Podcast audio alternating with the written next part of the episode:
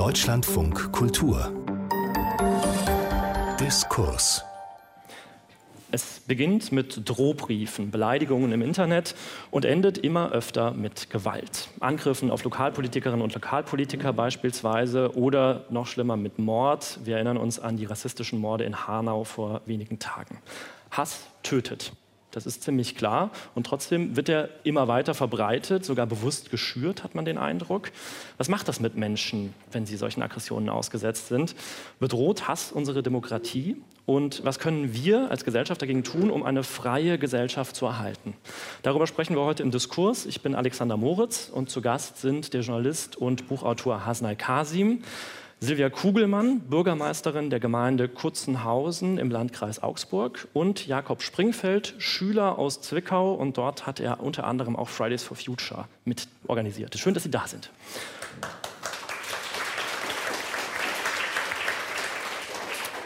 Und auch herzlich willkommen hier an das Publikum im Museum für Kommunikation in Berlin, wo wir diese Sendung aufgezeichnet haben am 3. März 2020.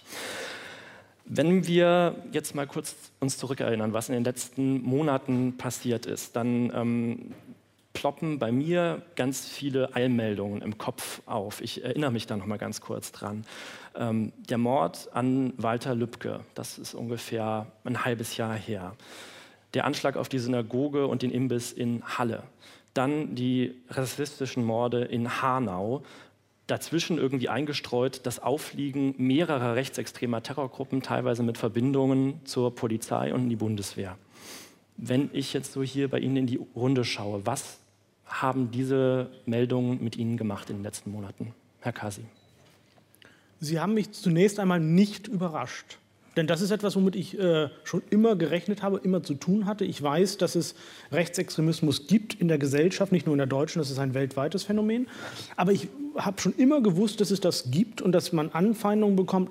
Was ich nur merke, ist, dass es einfach sehr, sehr viel mehr geworden ist. Dass es einfach mehr zu spüren ist, ja? dass man viel mehr Anfeindungen bekommt. Ich habe allein im November und im Dezember, nachdem ich die AfD kritisiert habe und auch AfD-Wählerinnen und Wähler, denn das sind alles nicht alle sind Nazis, aber viele davon ebnen Nazis wissend den Weg. Das habe ich so gesagt, das kann man kritisieren, darf man auch kritisieren. Aber das hatte zur Folge, dass ich im November und Dezember insgesamt knapp 400 Morddrohungen bekommen habe. Morddrohungen, konkrete Drohungen, dass man mich umbringen will äh, und auch gesagt hat, wo und wie und irgendwelche Gewaltfantasien da freien Lauf gelassen hat. Und das ist ein Ton und eine, eine, eine Massivität an Gewalt, die ich so vorher noch nicht kannte. Frau Kugelmann, teilen Sie diesen Eindruck, dass es schlimmer geworden ist in den letzten Monaten? Ja, ich teile den Eindruck sehr wohl. Ähm, man fragt sich tatsächlich, was ist los in dieser Gesellschaft? Äh, warum werden Angriffe, Pöbeleien, Morddrohungen äh, in dieser Qualität, warum wird das mehr? Und es sind ja, oder bleibt nicht nur bei Drohungen, sondern äh, leider Gottes äh, haben wir auch Taten zu beklagen. Und äh, wenn man selber im Umfeld ist und äh, sich dann vergegenwärtigt, dass es einen hätte selber eventuell auch auf diese Art und Weise treffen können, dann ist das schon etwas, was einen sehr betroffen macht. Jakob Springfeld, Sie machen gerade Abitur, sind Schüler in Zwickau in einem Gymnasium. Nebenbei organisieren Sie noch so ein paar Demonstrationen. Fridays for Future haben Sie dort mitgegründet, sind Mitglied bei der Jugendorganisation der Grünen und ähm, sind auch gegen Rechtsextremismus in Zwickau aktiv, zum Beispiel als im vergangenen Jahr dort ein Mahnmal für NSU-Opfer geschändet wurde. Das waren Bäume, eine davon wurde abgesägt. Auch da haben sie sich dagegen gestellt. Wie kommt dieses Engagement an in Zwickau? Sehr unterschiedlich und ähm, vor allem zweiseitig. Also auf der einen Seite kriegen wir natürlich mit, dass rechter Hass stärker wird, dass wir merken, dass auch wir angegriffen werden, sobald wir uns irgendwie engagieren. Aber auf der anderen Seite stellen wir auch fest, dass wenn wir irgendwie mit dem Hass offen umgehen, den Hass auch vielleicht publik machen, äh, sagen, was uns passiert, was uns irgendwie täglich passiert teilweise, dann merken wir, dass sich Leute uns anschließen, Solidarität zeigen und dann merken wir auch, dass Fridays for Future zum Beispiel oder einfach unsere Bewegung für Offenheit in Zwickau dann auch an Zuwachs gewinnt. Und das ist so dieser positive Aspekt, den wir dann auch durch die schlimmen Dinge, die passieren, äh, mitkriegen. Was sind denn das für schlimme Dinge? Also bei Herrn Kasim waren es jetzt mehrere hundert Morddrohungen in den letzten Monaten. Gibt es bei Ihnen sowas auch? Also es hat eigentlich eine ziemlich lange Geschichte. Seit 2015 engagieren wir uns irgendwie in der Flüchtlingsarbeit, meine Familie. Und da ging es irgendwie damals schon los, dass ich mit einem Refugees Welcome Pullover irgendwie durch die Stadt gelaufen bin und dann einfach mich als 12-Jährigen, 14-Jährigen anschreit und sagt, zieh deinen scheiß Pullover aus. Und ich dachte mir, okay, okay, was geht jetzt hier ab? Und irgendwie seit diesen Ausschreitungen in Chemnitz, wo ich auch dabei war, ist es halt noch schlimmer geworden. Wahrscheinlich nicht bei den Ausschreitungen, sondern bei den Demonstrationen, die sich dann angeschlossen haben. Genau, also seitdem ist es auch irgendwie schlimmer geworden, aber seitdem sind auch viele aufgewacht und seitdem kurz danach ist auch Fridays for Future in Zwickau entstanden und dann kam es eben dazu, dass Bilder von mir veröffentlicht wurden im Netz, dass auch Morddrohungen kamen, gleich in die Fresse schlagen, warum atmest du noch, du solltest nicht mehr lange atmen und man hat gemerkt, dass diese verbale, der verbale Hass im Internet irgendwie dann auch auf der Straße zu spüren war. Ich wurde angespuckt, wurde im Club rumgeschubst und man hatte halt irgendwie abends Angst, durch die Stadt zu laufen. Hm. Kann man ja auch nachvollziehen, gerade in der Stadt wie Zwickau. 90.000 Einwohner ungefähr, ähm, seit längerem bekannt auch für seine rechtsextremen Strukturen. Der NSU hat dort jahrelang unentdeckt leben können. Wie ist Ihr Leben? Wie hat sich das verändert in Zwickau durch Ihr politisches Engagement? Also Sie sagen, Sie haben Angst, wenn Sie auf der Straße sind. Also ich, ich nehme diese Angst nicht so oft wahr. Es ist dann eher, dass immer wieder irgendwas passiert und man dann wieder denkt, die Leute, die dich gerade irgendwie auf dem Fokus haben, die dich gerade in ihrem Kopf haben und dich hassen, das sind Leute, die irgendwie kurz zuvor noch im Unterstützerkreis von irgendwelchen NSU-Leuten waren. Und wenn man sich das dann bewusst macht, dann ist es natürlich extrem beängstigend und man merkt auch, mit was für krassen Leuten man es da irgendwie gerade zu tun hat. Aber also diese ganzen anderen Bewegungen, die geben einem halt Kraft, die ganzen Freunde, die hinter mir stehen, die Schule, die hinter mir steht, ganz Zwickau teilweise, also nicht ganz Zwickau offensichtlicherweise. Offensichtlich nicht, ja. ja. Aber viele Leute eben und das gibt halt Kraft. Mhm. Und damit schafft man es irgendwie dann doch halbwegs positiv damit umzugehen. Hm. Ich sehe schon, also Sie haben da wirklich einen bemerkenswerten ähm, Umgang auch mit, dass Sie versuchen, das positiv zu sehen, trotz dieser Anfeindungen, die ja an und für sich wirklich äh, schrecklich sind. Frau Kugelmann, ich schaue mal zu Ihnen. Sie sind seit zwölf Jahren Bürgermeisterin in einer kleinen Gemeinde, 2500 Einwohner hat Kurzenhausen in der Nähe von Augsburg. Mitte März wird in den bayerischen Kommunen wieder gewählt. Sie wollen nicht mehr antreten. Warum denn nicht? Ja, äh, zwölf Jahre Kommunalpolitik als Bürgermeisterin, insgesamt 24 Jahre Kommunalpolitik. Äh, ich habe sehr viele Erfahrungen machen dürfen, teilweise auch müssen. Und äh, bei mir ist es etwas anders gelagert als bei meinen Vorrednern. Also die Probleme, die bei mir aufgetreten sind, sind jetzt nicht äh, vom rechtsradikalen Hintergrund her aufgetreten, sondern das muss man leider Gottes so sagen, das sind ganz normale Leute, äh, die hier teilweise ja, mit unschönen Mitteln, mit Anfeindungen, mit Morddrohungen versucht haben, mich eventuell einzuschüchtern oder in eine Richtung zu bringen, äh, die ihnen eventuell besser gefallen hätte als das, was ich vielleicht getan habe.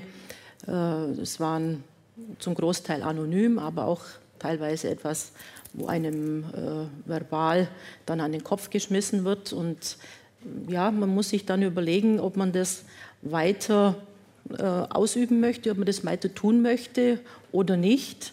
Äh, und äh, wenn Sie dann letztendlich zu dem Schluss kommen und sagen, für wen kämpfen Sie in Anführungsstrichen, weil es dann doch so ist, dass Sie letztendlich äh, doch alleine gelassen werden, weil nämlich die große Mehrheit schweigt und äh, das in Summe muss dann jeder für sich selber so entscheiden, ob er weiterhin dann Kommunalpolitik betreiben möchte oder nicht. Und wenn Sie dann sagen, oder ich habe für mich dann gesagt, nein, das ist dann nicht mein Weg, den ich weiter verfolgen möchte. Hm. Und ich habe gelesen, es ist bei Ihnen ja auch nicht bei den Drohbriefen geblieben, sondern ja. es gab auch ganz konkret Vorfälle. Ja, ich hatte, es ist zwar sehr weit kommuniziert jetzt schon, aber wenn Sie mich darauf ansprechen. Ich hatte auch einen Nagel äh, im Reifen, war mit dem Auto auf der Autobahn mit 160 unterwegs und hatte dann plötzlich einen Druckabfall. Und äh, am nächsten Tag erzählt Ihnen dann ein äh, Spezialist, dass dieser Reifen nicht äh, einfach per Zufall in den Reifen gekommen ist, sondern dass dieser Nagel tatsächlich absichtlich so platziert wurde, dass der äh, sich selber nicht lösen kann und äh, man stellt sich vor, man ist auf der Autobahn unterwegs. Mein Mann ist mit mir im Auto gesessen Äh, wir haben dann sofort die äh, Geschwindigkeit gedrosselt und was hätte passieren können. Also nicht nur meine Person, auch mein Mann oder irgendjemand, der dann in dieses Auto unter Umständen reinfährt. Und äh, das, wenn Sie dann gesagt bekommen, das ist schon etwas, was Sie sehr bedrückt. Hm. Ein anderes Mal hatte ich nach einer Sitzung das Auto komplett mit Code äh, beschmiert. Es war alles dunkel. Ich wusste, man rechnet ja mit sowas nicht und äh, Sie setzen sich ins Auto und dann merken Sie erst, was passiert ist. Sie sind von oben bis unten mit Kot besudelt und das sind Momente, das wünscht man keinem, weil in dem Moment hat man dann auch Angst. Ich wusste nicht, was dann letztendlich passiert. Kommt jetzt jemand, schlägt jetzt jemand die Windschutzscheibe ein oder nicht? Ähm, diese Erlebnisse muss man verarbeiten. Ich habe sie verarbeitet. Für mich äh, ich habe zwar zeitlang daran geknabbert, ja, aber dann letztendlich war mein Weg zu sagen, ich bin stärker als euer Hass. Ich wandle diesen Hass letztendlich dann auch in Stärke um. Und ich glaube, es ist sehr wichtig, dass Sie da auch heute drüber sprechen.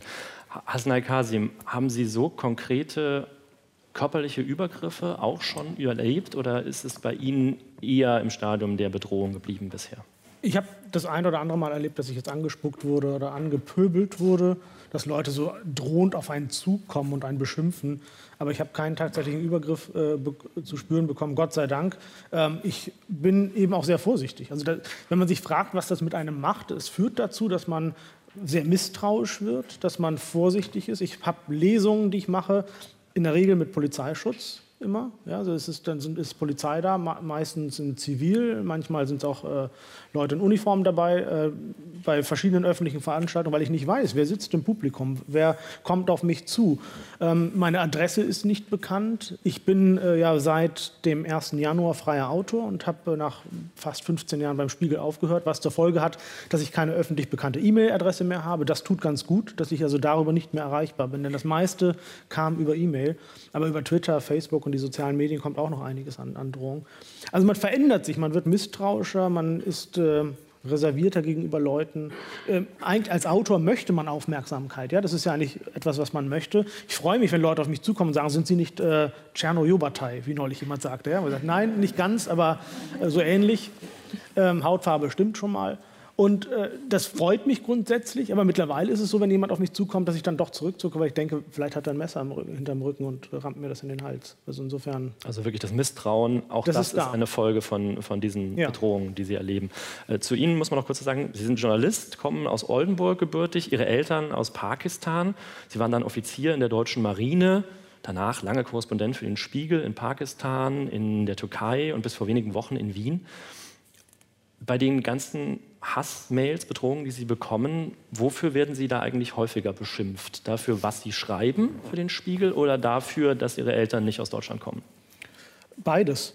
Eigentlich beides. Also äh, vor allen Dingen äh, wegen meiner Herkunft, wegen meines fremdklingenden Namens. Ich habe mal einen Artikel geschrieben über eine Radtour, die ich mit meinem Sohn gemacht habe, die Donau entlang von Passau nach Wien nichts Spektakuläres. Ja, ist eine ganz normale. Wunderschön, aber jetzt nichts Außergewöhnliches. Und ich habe das mit einem Tandem gemacht, mit meinem Sohn, habe darüber dann was geschrieben. Selbst da kamen Hassmails. Da schrieb einer, was fällt diesem Ausländer ein, uns Deutschen sagen zu wollen, wie wir Fahrrad zu fahren haben. Also die Leute suchen einfach nur einen Grund, irgendwas äh, zu schreiben, ihren Frust loszuwerden. Das ist ja oft kein äh, Frust oder keine Kritik an meiner Arbeit, sondern da ist irgendein anderer Frust. Ich hatte mal einen, mit dem habe ich dann lange hin und her geschrieben und dann kam raus, der hatte am selben Tag irgendwie einen Strafzettel bekommen, weil er falsch geparkt hatte, musste irgendwie 70 Euro zahlen. Der war so gefrustet davon, dass er am Abend dann irgendwie sich auskotzen musste. Und dann kam so ein Artikel von mir äh, mit meinem Namen drüber, genau recht, dann habe ich es halt abbekommen. Also ich bin dann sozusagen, ich, das, das, musste ich auch lernen. Also als Journalist ist, ist man auch ein Stück weit Ventil für solche äh, Frustrationen von Leuten. Hm. Frau Kugelmann, Herr Springfeld, haben Sie das Gefühl auch manchmal, dass es gar nicht so sehr um das geht, was Sie tun, wofür Sie angefeindet werden, dass Sie einfach nur Projektionsfläche sind? Also das ist bei mir äh, schwierig zu sagen, weil äh, ganz viel ja anonym bei mir angekommen ist und äh, ja, also ich kann dem schon dann ein Stück weit auch zustimmen, wenn es dann konkret wird, dass sie bei Veranstaltungen äh, dementsprechend äh, angefeindet werden. Äh, wenn man dann schaut, von wem kommt es und was hat es vielleicht von Hintergrund, äh, mag, mag das schon sein. Aber ich stelle insgesamt fest, dass auch ein Wertewandel äh, stattgefunden hat. Also es sind äh, verbale Anfeindungen, die es früher so nicht gegeben hat. Dieses Selbstverständnis, das vermeintliche Recht einzufordern, jetzt beispielsweise gerade in der Kommunalpolitik, äh, ist es ja so, beispielsweise es geht um ein Baugebiet, äh, die einen wollen Bauplätze, die anderen wollen sie nicht, die einen wollen, dass ihr, ihre Sicht nicht verbaut wird und das persönliche vermeintliche Recht wird über, äh, über das Wohl der Gesellschaft insgesamt gestellt und es wird ganz anders eingefordert als früher noch. Und äh, zudem ist es so, die Demokratie lebt von Kompromissen. Und offensichtlich sind viele Menschen nicht mehr kompromissfähig. Es gibt nur noch schwarz oder weiß, gut oder böse. Bist du nicht für mich, bist du gegen mich. Und äh, es erschreckt mich tatsächlich, mit welchen Mitteln versucht wird, das eigene Recht einzufordern. Hm. Eine Erklärung, die ja häufig gemacht wird für diesen Befund, also dass wir eine Polarisierung und auch einen Verfall der Kommunikationsregeln sehen, äh, ist ja die Online-Kommunikation. Also, dass äh, jeder heutzutage alles live schreiben kann bei Twitter, mhm. bei Facebook und man sich da vielleicht nicht mal an die gleichen Regeln hält, die man jetzt in einem persönlichen Gespräch befolgen würde. Würden Sie das auch sagen? Ist das eine Erklärung? Ähm, in meinem persönlichen Fall ist es nicht so. Aber andererseits möchte ich sagen, dass gerade diese Menschen, äh, die anfeinden, äh, sich eine Bühne suchen. Die kommen äh, zu Ihnen und äh, Sie wissen, Sie, Sie haben eine Lesung, es ist Publikum da. Dieses Publikum nutze ich jetzt, um meine persönlichen Befindlichkeiten von mir zu geben oder beispielsweise in der Kommunalpolitik, da gibt es Sitzungen, da gibt es Bürgerversammlungen und da hat man schon den Eindruck, dass der ein oder andere kommt, um hier dieses Publikum zu nutzen, was natürlich in die andere Richtung dann äh, im Internet auch von dem her gegeben ist, weil früher war die Möglichkeit ja gar nicht da, so ein breites Publikum in Anführungsstrichen zu haben. Mhm. Also ich glaube auch, dass es ein Katalysator ist. Das ist nicht die Ursache dafür. Diesen Hass gab es schon immer. Ich habe meine ersten Hassbriefe Anfang der 90er bekommen. Da war ich 17, als ich meinen ersten Artikel geschrieben habe. Die kamen per Post, ja, und handschriftlich bzw. getippt, anonym.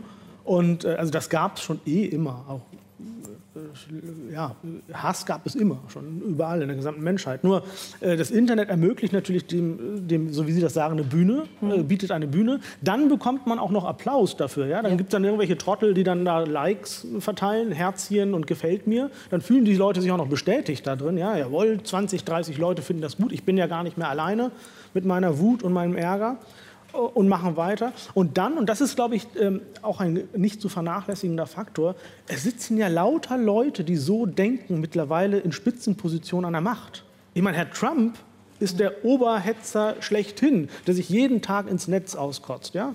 Und wenn der das macht, und das haben wir weltweit, Bolsonaro in Brasilien, Duterte auf den Philippinen, Modi in Indien, Erdogan in der Türkei, von Europa brauche ich gar nicht anzufangen, mit AfD, Le Pen, äh, Kaczynskis, Orbans und so weiter, überall.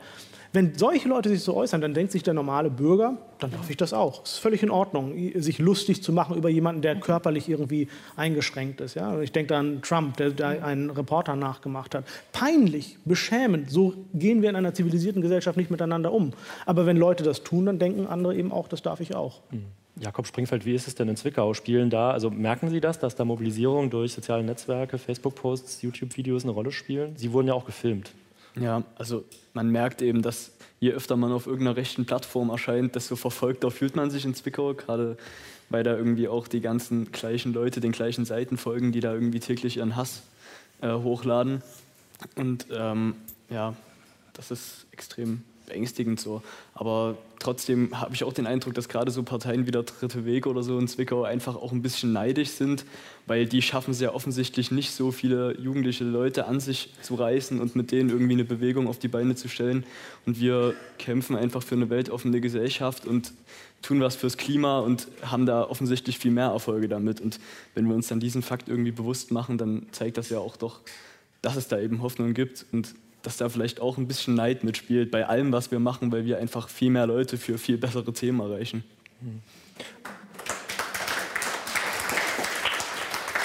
Ähm, Trotzdem noch mal ganz kurz zusammengefasst, wenn wir uns überlegen, woher kommt dieser Hass, mit dem Sie sich da auseinandersetzen müssen. Bei Ihnen, Herr Springfeld, ist relativ klar, es ist ein rechtsextremes Umfeld. Hasanai Kasim, Sie haben die AfD genannt, auch als Katalysator. Bei Frau Kugelmann ist es etwas undefinierter, woher diese Hassbriefe, die Sie bekommen haben, ähm, stammen. Ich frage deswegen mal andersrum. Also es gibt ja diese berühmte Hufeisentheorie, dass beide Extreme politisch gleich schlimm sind. Hat irgendjemand von Ihnen mal Probleme mit Linksextremen gehabt? Ich halte diese Theorie für in groben Teilen missbraucht, um Rechtsextremismus zu relativieren. Also das ist im Grunde genommen, äh, natürlich gibt es äh, Linksextremisten und ich glaube, wir haben auch in Deutschland hier und da ein kleines Problem mit Linksextremismus. Es gibt Leute, die vermummt herumrennen und von mir aus äh, Autos anzünden oder irgendwie Molotow-Cocktails. Das ist ein Problem. Aber das ist nicht das Problem, das die Republik im Moment hat. Also wir haben kein großes linksextremes Problem. Wir haben aber ein massives rechtsextremes Problem. Bis in staatliche Strukturen hinein. NSU-Komplex ist bis heute nicht aufgeklärt. Bundeswehr, Polizei sind da verstrickt. Das ist ein riesiges Problem. Und ich, bin, ich argumentiere überhaupt nicht ideologisch. Äh, ich stehe da nicht in irgendeiner Position, weil ich sage, die Rechten sind immer die Bösen. Ich sehe sehr wohl, in den 70er, 80er Jahren hatten wir ein großes linksextremes Problem mit der RAF. Ja, das war ein, aber das Problem haben wir heute nicht mehr. Heute haben wir eben ein rechtsextremes. Deswegen finde ich diese Hufeisentheorie da immer ein bisschen an den Haaren herbeigezogen. Mhm.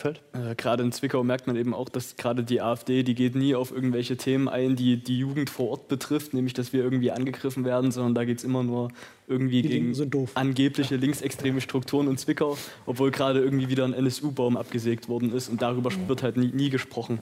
Und ja. Ein Befund, den wir auch machen können nach den äh, vergangenen Monaten, ist ja auch, dass Kommunalpolitikerinnen und Politiker immer häufiger Ziel von Angriffen werden. Ähm, da gab es jetzt einige Gesetzesänderungen nach Angriffen tatsächlich, ähm, vor allen Dingen in Nordrhein-Westfalen. Neu ist das Phänomen aber auch nicht mehr. Ich mhm. habe nochmal nachgeschaut, vor ziemlich genau fünf Jahren, nämlich Anfang März war das, da ist der Bürgermeister von Tröglitz in Sachsen-Anhalt zurückgetreten, mhm. weil er davor bedroht worden ist. Und äh, das ist halt schon fünf Jahre her. Ja. Frau Kugelmann, Sie auch als Bürgermeisterin, wie ist denn Ihr Eindruck? Ist in den letzten fünf Jahren dieses Phänomen Hass auf Bürgermeisterinnen und Bürgermeister nicht ernst genug genommen worden? Äh, das hat mehrere Gründe. Zum einen ist es so, dass die Betroffenen selber äh, geschwiegen haben, dass dieses Problem überhaupt nicht in den Fokus der Gesellschaft gerückt ist.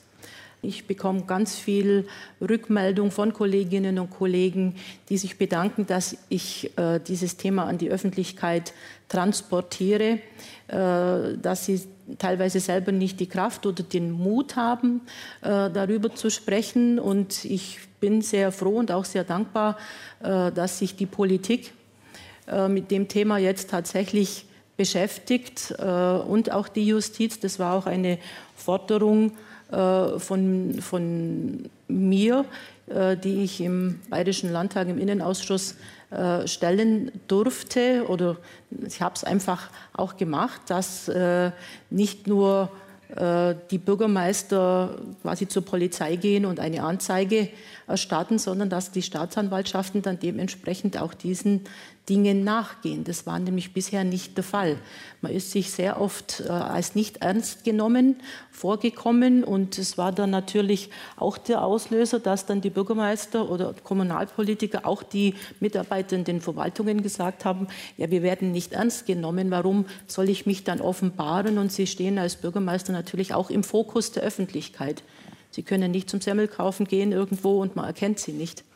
Das, das geht nicht. Und das wird dann alles natürlich auch in der Öffentlichkeit äh, zelebriert. Was der Staat tun kann, das wollen wir jetzt gleich besprechen. Hier mhm. im Deutschlandfunk Kultur in der Sendung Diskurs. Thema heute ist, wie der Hass die Demokratie bedroht. Und ich diskutiere mit Hasenein Kasim, dem Journalist und Buchautor, ehemaliger Spiegelkorrespondent, Silvia Kugelmann, Bürgermeisterin aus einer kleinen Gemeinde in der Nähe von Augsburg und Jakob Springfeld, Schüler aus Zwickau, wo er unter anderem Fridays for Future organisiert.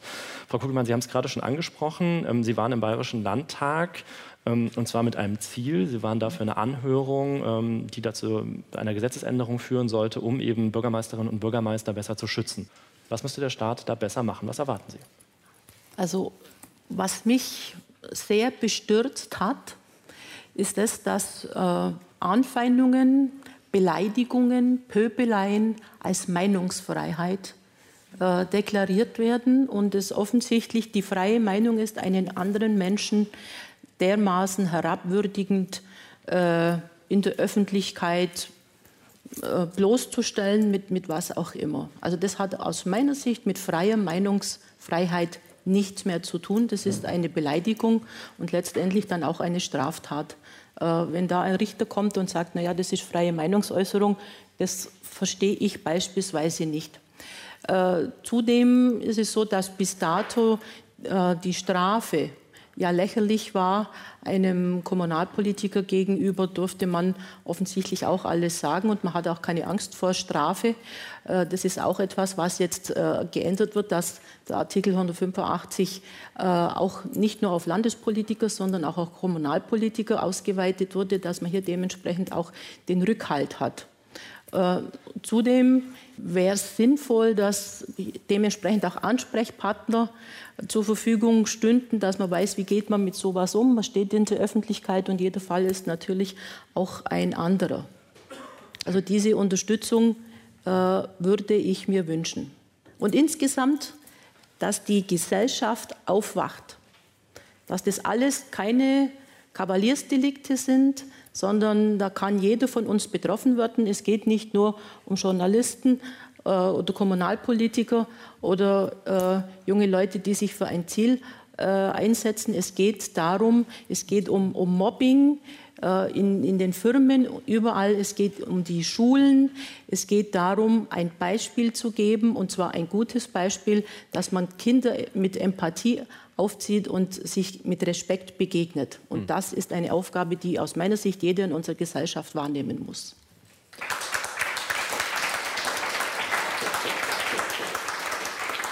Über die Strategien daraus würde ich gleich noch mit Ihnen sprechen wollen. Bleiben wir noch mal ganz kurz bei den äh, Möglichkeiten, die es jetzt schon gibt. Also wie verhalten sich die Polizei und Staatsanwaltschaften, wenn sie ähm, Anzeigen bekommen, ganz konkret wegen ähm, Hasskriminalität? Herr Springfeld, Sie haben ja auch ähm, Anzeigen gestellt bei der Polizei in Zwickau. Wie war da so Ihre Erfahrung? Also wir haben zunächst gemerkt, dass wir erstmal als junge AktivistInnen gar keinen Plan davon hatten, was wir für Rechte haben, wo man irgendwie Beschwerde einlegen kann und wie, man, wie das alles funktioniert. Und das war, denke ich, das Hauptproblem am Anfang, sodass das auch irgendwie ziemlich lang gedauert hat, bis ich dann mal das angezeigt hatte, was da eben geschrieben worden ist. Und da gab es direkt am Anfang irgendwie ein Problem. Auf dem Polizeikommissariat wurde das sozusagen abfotografiert und die Kommentare hatten die offensichtlich. Aber es wurde dann nur dem Bild, was von mir im Internet war, nachgegangen und mit den Kommentaren ist erstmal nichts passiert. Das habe ich jetzt letzten Monat erst wieder angezeigt, obwohl das eigentlich schon vor einem halben Jahr war. Und also strafrechtlich passiert ist auch noch nicht. Also es gab irgendwie keine, keine ähm, Schadensersatz ja. oder Änderung, Löschung dieser, dieser Posts. Nein, genau. Also es war eben eher so, dass man gemerkt hat, erst wo dann irgendwie medialer Druck auch kam, wo vielleicht dann irgendwann die Stadt und Polizei mal mitbekommen hat, dass sie da vielleicht auch mal auf uns zugehen sollten. Da kam dann eben letzten Monat ein Anruf von der Polizei.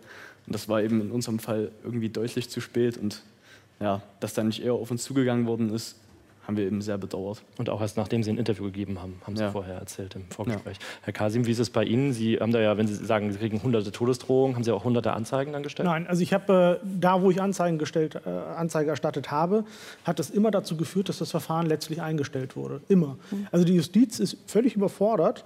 Ähm, Beziehungsweise die Situation ist einfach die, sie ermitteln dann über die IP-Adresse jemanden. Und wenn das dann übers Ausland geht, über eine VPN-Verbindung oder der Verfasser sitzt tatsächlich im Ausland, dann sagen die deutschen äh, Ermittlungsbehörden sofort, oh, da können wir nichts mehr machen, das ist im Ausland. Ähm, und wenn sie jemanden ermitteln, was selten genug vorkommt, dann sagt derjenige oder diejenige, es sind meistens Männer, äh, in meinem Fall waren es immer Männer, die sagen, ich war es nicht. Der Rechner steht im Geschäftsraum oder er steht bei mir im Wohnzimmer und kann jeder ran, aber ich war es nicht. Und daraufhin stellt dann äh, die Staatsanwaltschaft äh, das Verfahren ein. Und ich bleibe dann am Ende da und muss selber klarkommen. Also strafrechtlich geht es gar nicht, irgendwie funktioniert es nicht. Zivilrechtlich könnte ich vorgehen. Ja? Ich könnte Schadensersatz verlangen, Schmerzensgeld, was auch immer.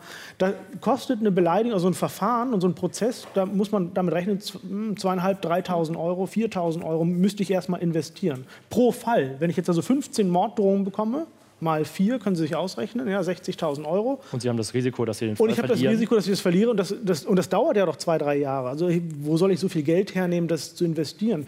Ich stehe auf Todeslisten im Moment auf mehreren. Und ich schaffe es nicht, dass das gelöscht wird, weil da auch die Justiz wiederum sagt, es ist nicht äh, verboten, öffentlich zugängliche Daten zu sammeln in einer Liste.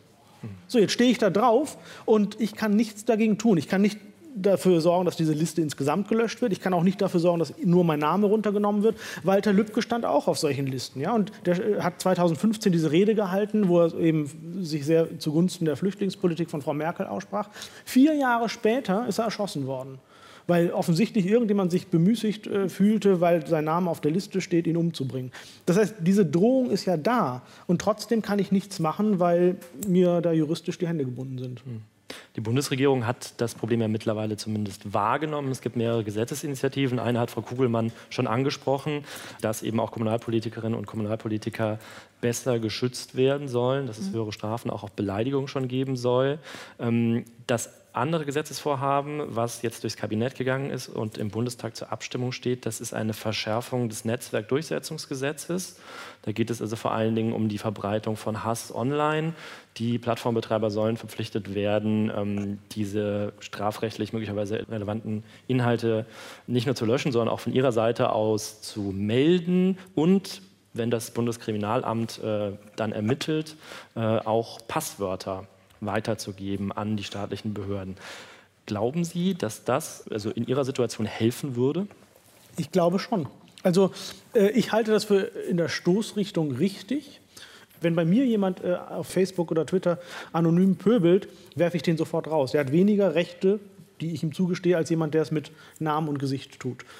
Die Gefahr aber, wenn man sowas macht und wenn man zum Beispiel ein Gesetz macht, das kommt ja auch immer diese Initiative, wir müssten die sozusagen alle ver verpflichten, mit Namen und mit Klarnamen unterwegs zu sein die Gefahr ist, dass dann so etwas missbraucht wird. Ja? Also erstens mal gibt es Themen, da macht es durchaus Sinn, anonym unterwegs zu sein, wenn man ein Internetforum hat, wo man über, sagen wir mal, keine Ahnung, äh, Krankheitsdinge äh, spricht, wo man über äh, sexuelle Belästigung spricht. Da gibt es ja verschiedene Foren, ja, über Depressionen und so weiter. Da ist es durchaus sinnvoll, dass man das anonym tut.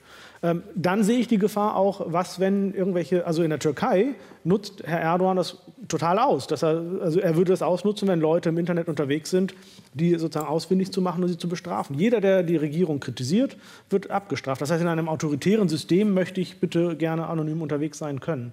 Das ist also schwierig, da irgendwie ein Gesetz zu finden, das äh, allem gerecht wird. Hm. Frau Kugelmann, Sie haben gerade so ein bisschen skeptisch geschaut, als es äh, um diese Gesetzesinitiative ging.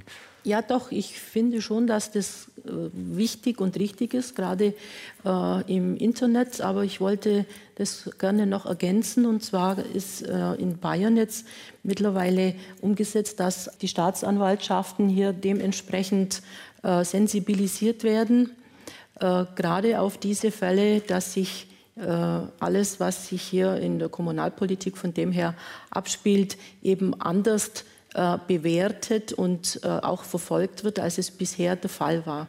Und äh, das freut mich sehr. Äh, dass es zumindest so weit erkannt wurde, äh, weil meine Erfahrung bis dato auch so war, dass ich zwar alles zur Anzeige gebracht habe, um es dementsprechend auch zu dokumentieren. Wenn Sie nichts dokumentiert haben, dann sagt Ihnen am Schluss jemand, wir wissen gar nicht, ob das stimmt, was du da erzählst. Ist mir auch passiert.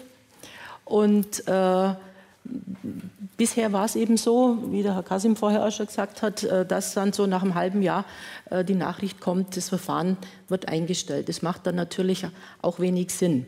Aber zumindest für Bayern äh, ist es jetzt so, dass wohl die Brisanz und die Ernsthaftigkeit erkannt wurde und hier sich ein Umdenken bereits umsetzt. Herr Springfeld in Sachsen, würden Sie sich das auch wünschen oder ist das auch schon Ihr Eindruck, dass es da etwas tut?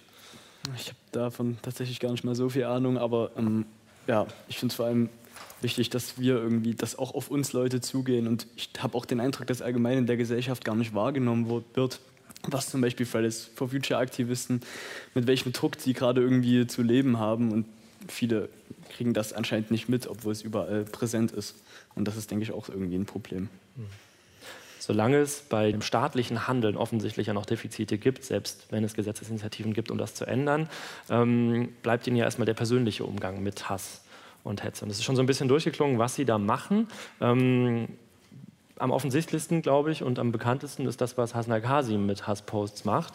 Sie sind da sehr offensiv, schreiben Bücher darüber, was sie so an Mails und, und Post bekommen von Leserinnen und Lesern, veröffentlichen diese Leserbriefe dann mit ihren äh, Antworten. Und in diesen Antworten sind sie sehr ironisch, sehr überspitzt. Wieso machen sie das eigentlich? Ich glaube, ähm, Zunächst einmal, man sollte versuchen, mit allen im Dialog zu bleiben. Ich äh, habe mittlerweile wieder aufgehört, allen zu schreiben. Ich habe es zwei Jahre lang durchgezogen. Man merkt, dass man innerlich zerreibt. Ja, das, das äh, macht einen fertig, wenn man jeden Tag diesen Hass bekommt. Also wenn jemand anfängt, wie äh, vor ein paar Tagen, eine Mail, du pakistanischer Untermensch, als, An als Anrede, der kommt sofort in den Ordner, dem, dem antworte ich nicht. Aber äh, allen anderen, also wenn, wenn, sie halbwegs höflich sind, halbwegs Manieren haben äh, und irgendwie eine Erziehung bekommen haben, mit denen rede ich. Und ich glaube, es macht dann schon Sinn, mit Leuten zu reden. Ich merke aber auch irgendwie bei, bei, bei, Leuten, bei manchen Leuten kommt man dann auch mit Argumenten nicht an. Ja? Also äh, ich stelle fest, so bei einem Drittel ungefähr kommt ein Austausch zustande, man tauscht Argumente aus, man, die sind bereit, ihren Standpunkt zu ändern. Auch ich lerne was von, von denen, ist ja nicht nur in eine Richtung. Also es lohnt sich schon böse, zynisch und ironisch bin ich da, wo ich denke, es hat wirklich gar keinen Sinn mehr oder wo es einfach nur so platt ist, wenn sofort kommt, ich sei ein Islamist oder so. Ich weiß, dass das nicht viel bringt, aber ich gebe zu, es macht furchtbar viel Spaß. So, und wenn ich dann schon so viel Mist ertragen muss, dann sage ich mir, ich möchte wenigstens unterm Strich auf meine Kosten kommen. Hm. Was, was, schreiben Sie denn da zum Beispiel? Was ist Ihre Lieblingsantwort, die Sie mal gegeben nee, Was ich grundsätzlich mache, ist, ich übertreibe, weil die Leute gehen ja davon aus, ich sei Islamist. Ja? Die äh, Spiegelchefredaktion hat, hat äh, Beschwerdebriefe bekommen, Sie haben einen Islamisten in Ihren Reihen. Solche, das schreiben und die, die Begründung ernsthaft. dafür ist, dass ihre Eltern mal aus Pakistan Ja, und weil ich, weil ich, weil ich, weil ich zumindest für Dinge, äh, ich habe ja aus Pakistan lange Zeit berichtet, aus Afghanistan, wo ich Dinge ja erkläre und nicht gleich sage, es ist alles nur schlecht, sondern natürlich gibt es da auch Bemühungen, Dinge richtig zu machen. Ähm, und sobald das kommt oder sobald man irgendwie pro Flüchtlinge ist oder pro, ja, die aus islamischen Ländern ja zum größten Teil kommen, äh, ist man dann Islamist. Und da mache ich das einfach so, ich übertreibe halt maßlos. Also ich sage halt eben, ich habe vier Frauen, ja, ich bekomme 30.000 Euro Kindergeld im Monat von meinen vielen Kindern, die ich habe.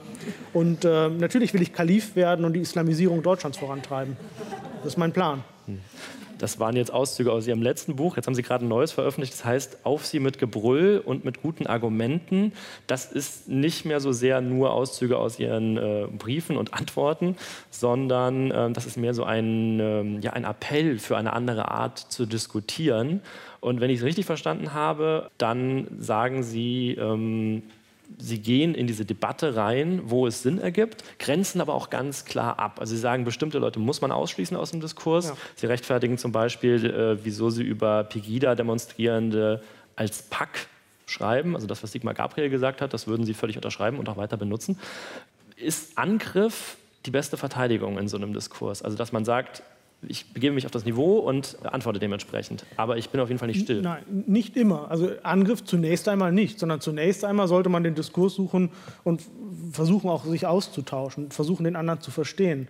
Aber wenn dann äh, da kein, keine Bereitschaft ist, auch nur einen Millimeter von dem Standpunkt abzurücken und wenn dann auch noch Begriffe fallen, die inakzeptabel sind, äh, dann ist sicherlich Angriff das äh, Richtige. Also ich, ich kann ja, man, natürlich darf man gegen Flüchtlingspolitik sein. Man darf Frau Merkel doof finden, man kann den Islam, den es so ja gar nicht gibt, doof finden, das darf man.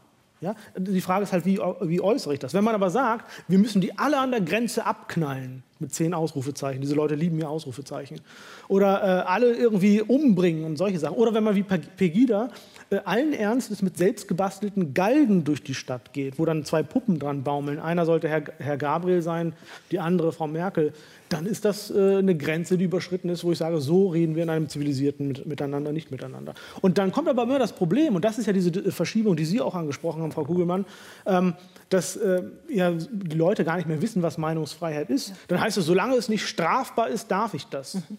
Naja, juristisch gesehen schon. Aber in einem zivilisierten Miteinander ist die Hürde viel niedriger. Also ich meine, ich klinge dann immer wie so ein, so ein äh, äh pensionierter Oberstudienrat, der sagt, wir brauchen wieder mehr Moral und Anstand. Aber die Wahrheit ist, wir brauchen wieder mehr Moral und Anstand. Richtig.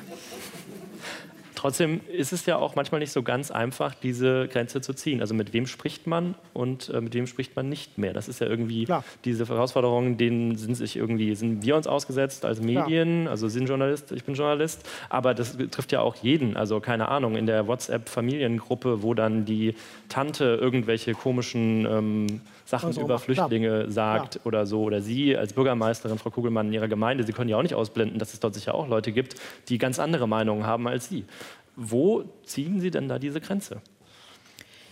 Es ist ein schmaler Grad, auf dem man sich äh, dort bewegt. Also äh, ich spreche ja dann nicht nur für mich persönlich, sondern ich spreche ja für die Gemeinde. Äh, das ist nochmal eine ganz andere, nochmal eine andere Qualität, äh, die das, die das Ganze dann hat, weil sie werden dann quasi mit ihrer Kommune oder mit ihrer Gemeinde von dem her auch gleichgesetzt. Also äh, man überlegt sich schon jedes Wort, hm. das dann letztendlich gesprochen wird.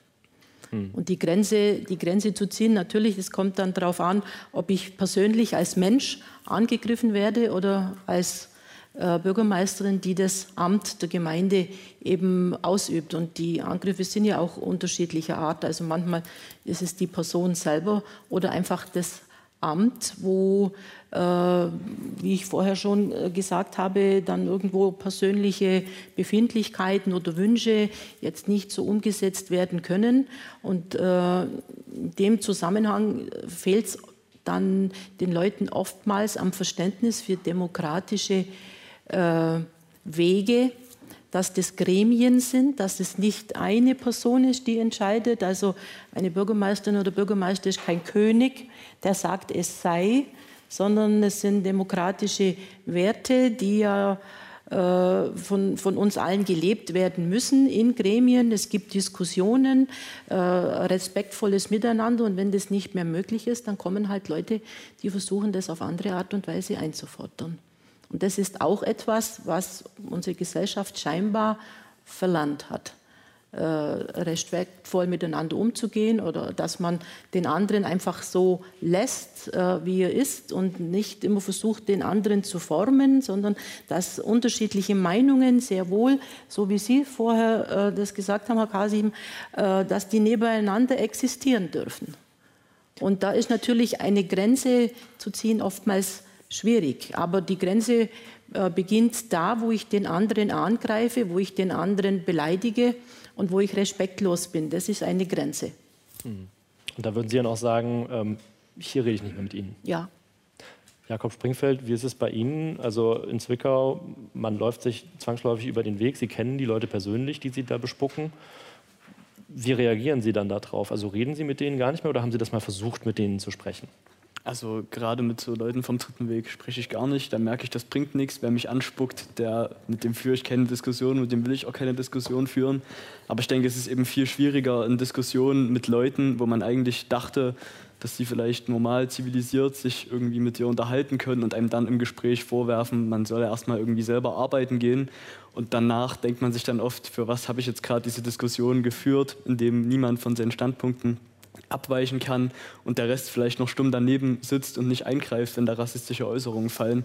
Mhm. Und das ist, man, man denkt danach und ja. ist ein bisschen hilflos und hat sich jetzt gefragt, war das jetzt sinnvoll, die Diskussion trotzdem zu führen? Vielleicht war sie das, weil andere Leute einem zugehört haben, die zwar nicht an der Diskussion beteiligt waren, aber vielleicht gemerkt haben, da gibt es Streit und es ist wichtig, da vielleicht doch die Stimme zu erheben. Aber dann ist man eben oft frustriert so.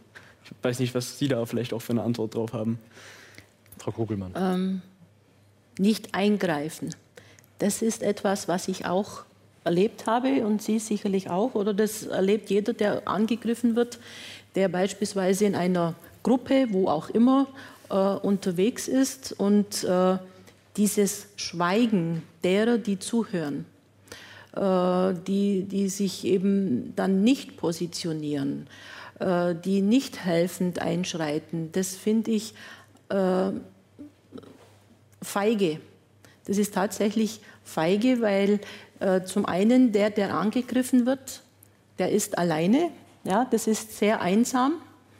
Äh, und die, die nicht helfen, ich habe vorher äh, einen Satz gesagt und den werde ich jetzt nochmal sagen, für die Leute, die angegriffen werden, ist es sehr einsam. Äh, das macht etwas mit einem. Das ist unmenschlich. Aber die, die nicht helfen, die, die sich zurückziehen, die, die nicht äh, mit einschreiten, aus welchem Grund auch immer, die haben vielleicht selber Angst, auch unter die Rede zu kommen oder es ist ihnen egal. Aber das, dass sie nicht helfen, ist auch unmenschlich. Und das ist auch etwas, was, wo man merkt, dass Ihnen das zugesetzt hat, mehr vielleicht sogar als die eigentlichen Bedrohungen? Ja. Sie haben im Vorgespräch gesagt, ähm, Sie schreiben gerade ein Buch, um das Ganze aufzuarbeiten. Ja.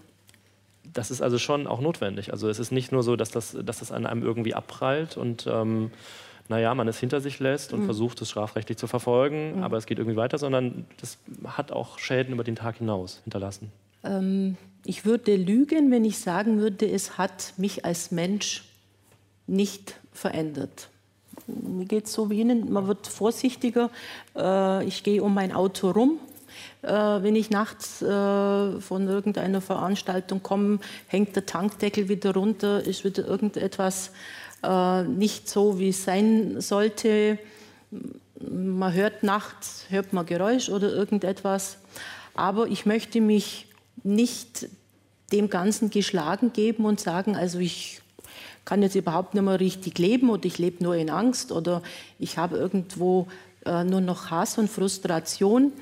Äh, so ist es nicht. Äh, dieses Buch soll beide Seiten beleuchten, weil äh, diese Kommunalpolitik, ich habe sie immer gern gemacht, ich mache sie nach wie vor gerne, es hat ja auch zwei Seiten. Es sind sehr viele schöne äh, Begegnungen. Ich habe unheimlich viel tolle Menschen kennengelernt. Äh, als Persönlichkeit wächst man. Und dann ist natürlich auch diese andere Seite. Und beide Seiten sollen Gewicht bekommen.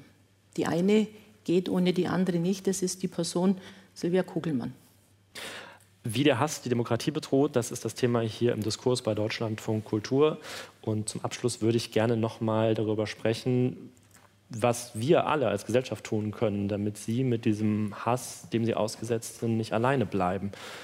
Haben Sie zwei, drei äh, Wünsche, die Sie formulieren wollen an all die Leute da draußen, die vielleicht zusammen mit Ihnen im Bus sitzen oder in Ihrer Gemeinde wohnen oder Ihre Texte lesen, Herr Kasi?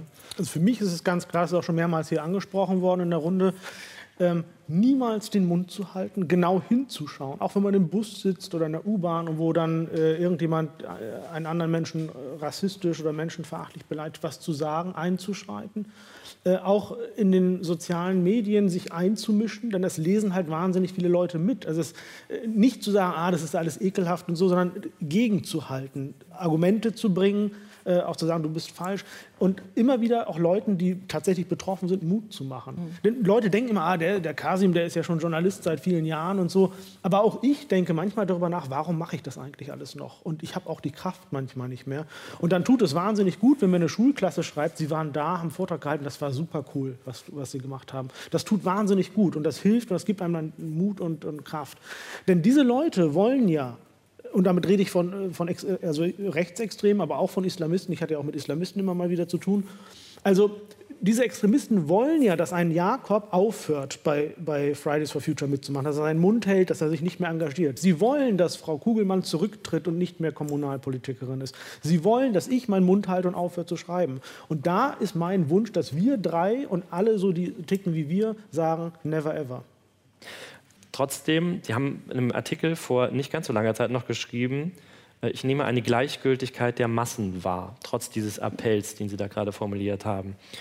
Ähm, das war, glaube ich, noch vor den rassistischen Morden in Hanau. In der Folge von Hanau hat man ja zumindest gesehen, dass sehr schnell in der Öffentlichkeit auch von Rassismus gesprochen wurde. Es war nicht wie bei den NSU-Morden, dass erstmal versucht wurde, irgendwie das als Milieutaten abzutun sondern es wird jetzt klarer benannt, dass ähm, das Problem Rassismus ist und äh, dass Rechtsextremismus offensichtlich eine Gefahr darstellt. Haben Sie das Gefühl, da hat sich ein bisschen was von dieser Gleichgültigkeit verflüchtigt, also dass die anderen in der Gesellschaft jetzt wacher werden? Ja, es gab da schon genügend, die von Einzeltäter und psychisch verwirrt sprachen. Es gab dann eine Partei, die hat das Wort Rassismus und äh, rechtsextreme Tat nicht ein einziges Mal in den Mund genommen. Also das, meinen die AfD wahrscheinlich. Ja, also das war schon der Fall. Aber ja, es findet da ein, ein Umdenken statt. Und ich glaube, dass, äh, dass das so ist, hat damit zu tun, dass wir es immer wieder thematisieren. Ich weiß ja, dass ich vielen Leuten auf die Nerven gehe, dass die sagen, ah, jetzt kommt er schon wieder mit seinem Rassismuskram und seinem Rechtsextremismuskram.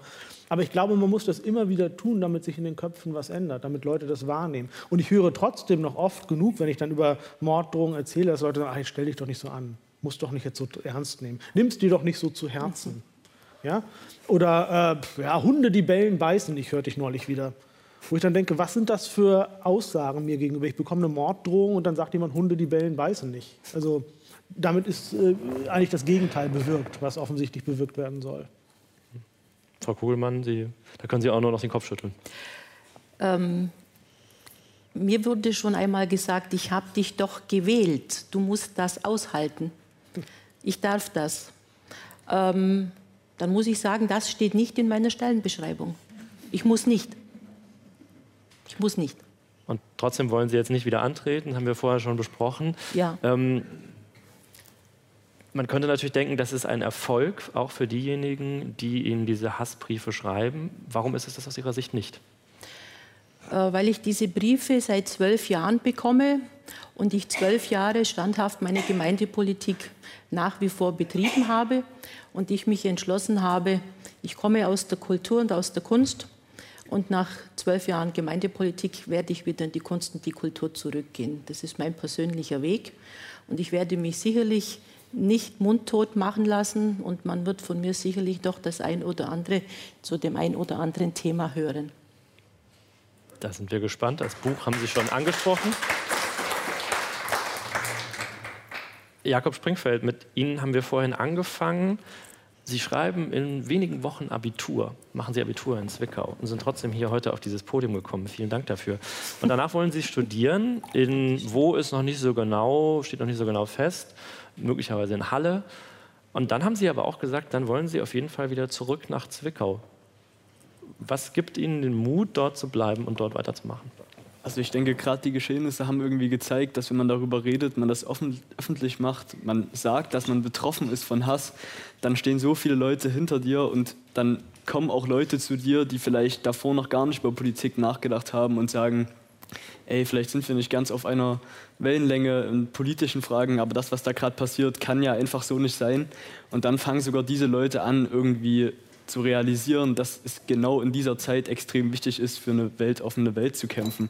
Und dann kommen eben auch mehr Leute dazu. Und deswegen möchte ich auch zurück nach Zwickau, weil gerade im letzten Jahr der Hass war schlimm, aber eigentlich überwiegt für mich das Positive, eben Fridays for Future und extrem viele Leute, die vor einem Jahr noch gar nicht politisch aktiv waren und dann irgendwie gemerkt haben, wir müssen jetzt aufstehen in dieser Zeit, wir müssen eben einschreiten, wenn Leute irgendwie rassistisch angegangen werden. Und deswegen will ich da zurück und die Initiativen, die es da gerade gibt und die da gerade irgendwie noch immer mehr entstehen, weiter unterstützen. Mhm.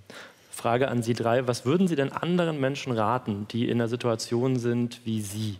Also die in der Öffentlichkeit stehen, die sich einsetzen für ihre Gemeinde ähm, oder für ein politisches Vorhaben und die angefeindet werden. Was können die tun? Mein Rat ist nicht mehr zu schweigen, sondern tatsächlich an die Öffentlichkeit zu gehen und mein Wunsch an die Öffentlichkeit, den Mund aufmachen und unterstützen, Zivilcourage zeigen. Also ich wünsche mir einen Aufstand der Anständigen. Ich glaube, was auch sehr hilfreich ist, dass man sich zusammenschließt. Also die, die betroffen sind, sollten das auch äußern und sich Verbündete suchen sozusagen, weil man sehr schnell in eine Situation kommt, wo man sich alleine fühlt und denkt, man ist der Einzige, der angefeindet wird. Und sehr schnell auch in so eine Situation kommt, wo man das Gefühl hat, ähm, vielleicht haben die ja doch recht. Vielleicht äh, bin ich wirklich zu radikal oder vielleicht, ich meine, äh, klar, ich, ich sage auch Sachen oder schreibe Dinge, die kritikwürdig sind, ja, oder die auch wo ich falsch liege.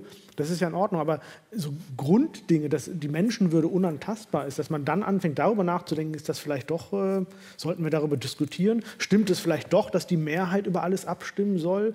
Und dann immer kommt, nein, Moment, jetzt muss man wieder klar denken. Und wenn man dann miteinander redet, wird man sich klar, dieser Artikel 1 des Grundgesetzes ist nicht zur Debatte und der ist auch nicht mit 99 oder 100 Prozent änderbar, sondern die Würde des Menschen ist unantastbar. So. Und deswegen macht es Sinn, sich auszutauschen und zusammenzuschließen, dass man sich gegenseitig auch stärkt. Herr Springfeld, wie wichtig sind solche Zusammenschlüsse? Ja, also wenn ich zum Beispiel angespuckt werde, dann ist immer meine erste Reaktion, irgendwie einen Freund anzurufen und mit demjenigen darüber zu sprechen. Und dann habe ich irgendwie den Eindruck, dass den Vorgang, der da in mir gerade vorgeht, wenn ich das irgendwie gerade verarbeiten muss, was mir gerade passiert ist, dass dann mein Freund auch diesen Vorgang irgendwie in sich hat und auch darüber nachdenkt. Und ich denke, so kann das wie eine Kettenreaktion sein, dass dieser Mensch dann eben auch mit Leuten darüber spricht, was mir, was ganz vielen irgendwie gerade passiert. Und dann muss man sich eben zusammenschließen und genau diese Kraft, die dann daraus vielleicht auch wachsen kann, eben nutzen. Das war der Diskurs. Diese Sendung ist entstanden in Kooperation mit dem Deutschen Institut für Menschenrechte, aufgezeichnet im Museum für Kommunikation in Berlin am 3. März 2020. Ich bin Alexander Moritz und habe gesprochen mit dem Journalisten und Buchautoren Hasnai Kasim, der Bürgermeisterin Silvia Kugelmann und Jakob Springfeld, Schüler aus Zwickau und dort Aktivist bei Fridays for Future.